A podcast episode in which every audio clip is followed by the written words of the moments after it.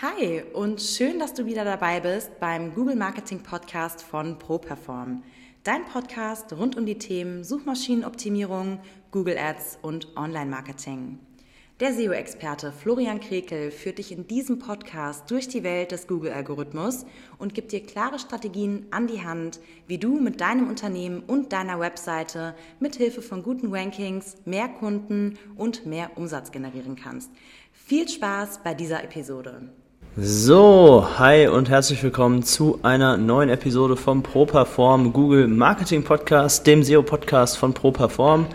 Ich bin der Florian Krekel, der Geschäftsführer der ProPerform Online Marketing GmbH und wir sind eine SEO-Agentur. Bedeutet, wir machen Suchmaschinenoptimierung und schalten Werbeanzeigen für unsere Kunden bei Google. Und wenn du mich auf diesem Weg ein bisschen unterstützen möchtest, dann kannst du jetzt gerne mal eine positive Bewertung für diesen Podcast abgeben. Und wenn du möchtest, kannst du auch gerne noch einen draufsetzen und mal einen Screenshot machen, wie du diese Episode hier gerade anhörst. Und äh, lädst es einfach mal bei Instagram in deine Story hoch, verlinkst mich unter @flokrekel. Und dann sehe ich auch ganz genau, ähm, wer sich diese Folgen anhört und werde das Ganze natürlich auch reposten. So, viel zum Start erstmal und heute geht es konkret um das Thema, warum du als Rechtsanwalt das Thema SEO in dein Marketing mit aufnehmen solltest. Ja, also das Thema Kanzleimarketing kann ja eine ganze Menge verschiedener Maßnahmen beinhalten, von Flyern über die Webseite bis hin zu Google eben, worum es heute geht. Und ähm, ja, dazu müssen wir vielleicht erstmal noch ganz kurz klären, was wir genau unter dem Thema SEO verstehen. Denn da gibt es auch verschiedene ja, Interpretationsweisen, sage ich jetzt mal, was äh, der ein oder andere manchmal darunter versteht. Und da möchte ich gerne jetzt erstmal, bevor wir darüber sprechen, warum es sinnvoll ist, das zu nutzen, ganz kurz nochmal darauf eingehen, was es überhaupt genau ist, welcher Bereich bei Google da genau gemeint ist und am Ende eben dann darauf hinausgehen, wieso es sich lohnt, das Ganze für deine Kanzlei zu nutzen. So, also gehen wir mal rein ins Thema. Ähm, Im Grunde gibt es bei ähm, Google drei verschiedene Plattformen innerhalb der Suchergebnisse und SEO ist im Grunde der Teil der organischen Suchergebnisse. Ja, also das bedeutet, es gibt die organischen Suchergebnisse, dann gibt es die Werbeanzeigen, die sogenannten Google Ads. Ähm, hast du sicherlich auch schon mal gesehen, wenn du selber privat bei Google etwas gesucht hast, dass da Werbeanzeigen kommen.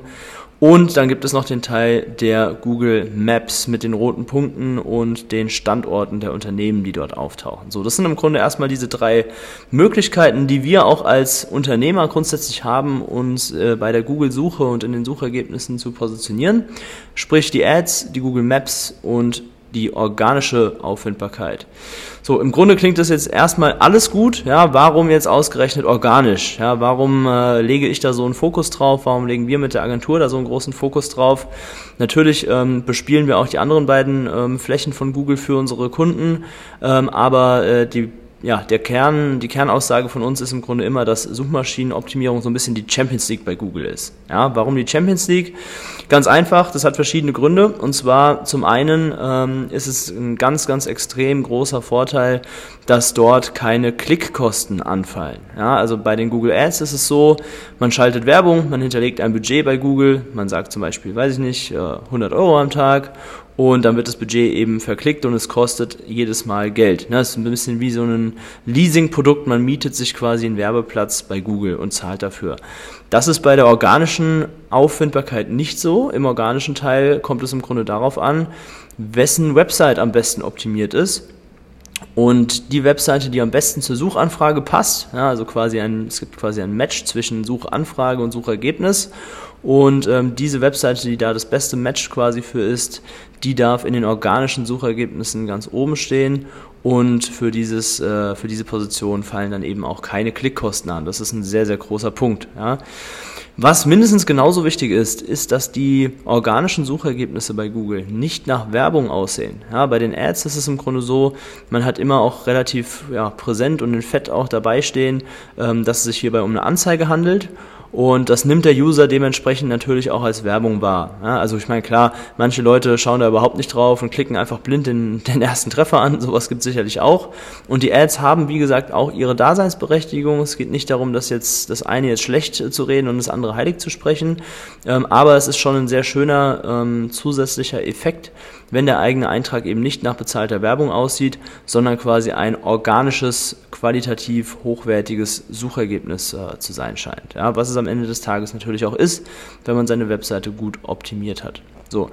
Ähm, Darüber hinaus lässt sich das auch einfach sehr gut beeinflussen. Ja, das ist auch ein super positiver Faktor von der ähm, organischen Auffindbarkeit von SEO. Es ist ähm, recht planbar. Das bedeutet, man kann wirklich auf gezielte Keywords hin optimieren. Ja, das bedeutet, man hat im Grunde ja, ein, ein Ziel vor Augen. Sagen wir mal, wir sind eine Rechtsanwaltskanzlei für Verkehrsrecht in Berlin das ist immer so ein bisschen mein, mein Lieblingsbeispiel. Warum weiß ich gar nicht, hat sich irgendwie mal so äh, ergeben und eingebürgert. Ähm, dann könnten wir uns ja zum Beispiel als, als Ziel setzen, genau unter diesem Schlagwort bei Google auf der ersten Seite in Berlin aufzutauchen. Ja, das bedeutet, wenn jemand ein, eintippt, ähm, Anwalt Verkehrsrecht Berlin, dann ähm, sollte es unser Ziel sein, mit der eigenen Kanzlei-Website dort auch zu erscheinen. Ja? Wenn du natürlich ein anderes Rechtsgebiet bearbeitest oder in einer anderen Stadt sitzt, dann muss man das natürlich anpassen an der Stelle, aber das ist, denke ich, klar. Ja? So, und dann kann man eben hingehen und die Webseite ganz konkret auf diese Begriffe, auf diese Keywords, wie wir das in unserer Sprache nennen, ähm, auslegen und kann diese Keywords ganz gezielt auf der Webseite an mehreren Stellen benutzen, zum Beispiel in den Metadaten, in den Überschriften, in den Texten, in Vorteilsboxen und so weiter und so fort, Dropdown-Menüs, Auf- und Zuklappgeschichten, was es immer auf so einer Webseite auch eben geben mag bei dir speziell. So. Und das Ganze ist eben auch eine sehr, sehr nachhaltige Strategie, ja, weil wenn wir mal auf der ersten Seite von Google ähm, gelistet sind und dort auftauchen, dann ist es auch nicht so, dass wenn wir jetzt mal eine Woche da keine Aktivitäten auf der Webseite äh, äh, vollführen, dass dieses Ranking dann auch direkt wieder runterrutscht. Nein, man steht dann da erstmal und äh, die Mitbewerber, die Konkurrenten quasi, also sprich die anderen Kanzleien, die müssen erstmal besser sein und erstmal wieder an diesem Eintrag vorbeikommen. Ja? Klar, wenn ich jetzt das Ganze da stehen lasse und ein halbes Jahr überhaupt nichts mehr mache, dann ist die Wahrscheinlichkeit auch relativ groß, dass ich irgendwann wieder überholt werde von meinen Kollegen. Ähm, aber ist es nicht so wie bei einer Werbeanzeige, äh, dass das Ranking dann sofort verschwindet, wenn ich jetzt aufhöre, Geld zu bezahlen. Ja, das ist hier nicht der Fall. Also von daher eine sehr, sehr nachhaltige Möglichkeit, ähm, sich hier quasi zusätzliche Sichtbarkeit zu beschaffen.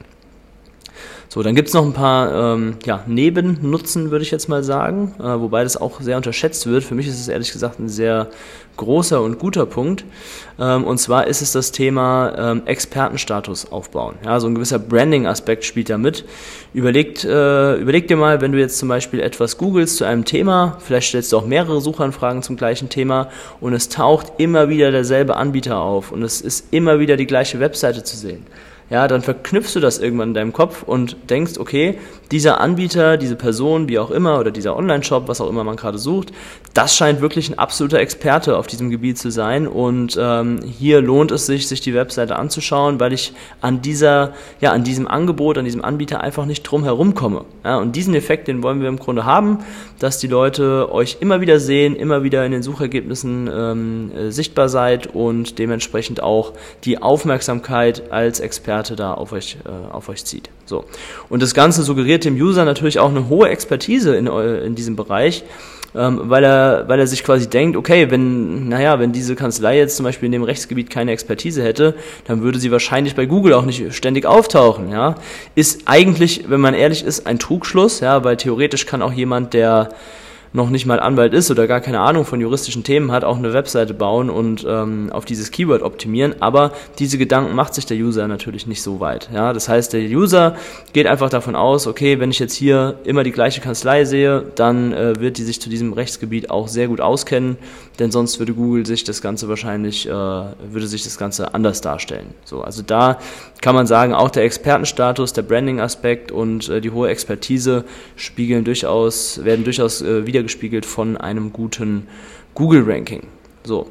Ja, und das Ganze führt natürlich dazu, dass man ähm, ja, seinen Bestand am Markt einfach sichert, ja, dass man, dass man als, als Anbieter wettbewerbsfähig ist, weil man eben einen ständigen Fluss von neuen Anfragen, von neuen Mandaten hat und diese dann eben entsprechend auch für sich in der Kanzlei abschließen kann, betreuen kann und ja, aus jedem neuen Kunden oder aus jedem neuen Mandanten entstehen ja dann auch wieder Empfehlungen. Ähm, vielleicht, äh, wenn die Person zufrieden ist, kommt sie nochmal mit einem anderen juristischen Anliegen auf euch zu. Also ich meine, das ist ja klar, dass jeder Kunde im Grunde oder jeder Mandant auch ein Multiplikator ist, wenn man es richtig angeht. Ja, das wäre jetzt aber wahrscheinlich nochmal eine eigene Episode zu dem Thema, was man zum Thema Customer Lifetime Value und so weiter sagen kann. Genau, so das dazu. Und ähm, da hat man natürlich auch sehr schön den Effekt, dass man einfach zu gewissen Rechtsgebieten ähm, einfach angestellte Anwälte, wenn du jetzt zum Beispiel nicht alleine bist in der Kanzlei, sondern wenn du angestellte Anwälte hast, einfach auch damit sehr schön auslasten kann. Ja, das heißt, man automatisiert diesen Prozess einfach. Man hat eine, ja, ein gutes Ranking auf der ersten Seite von Google. Man bekommt darüber Anfragen.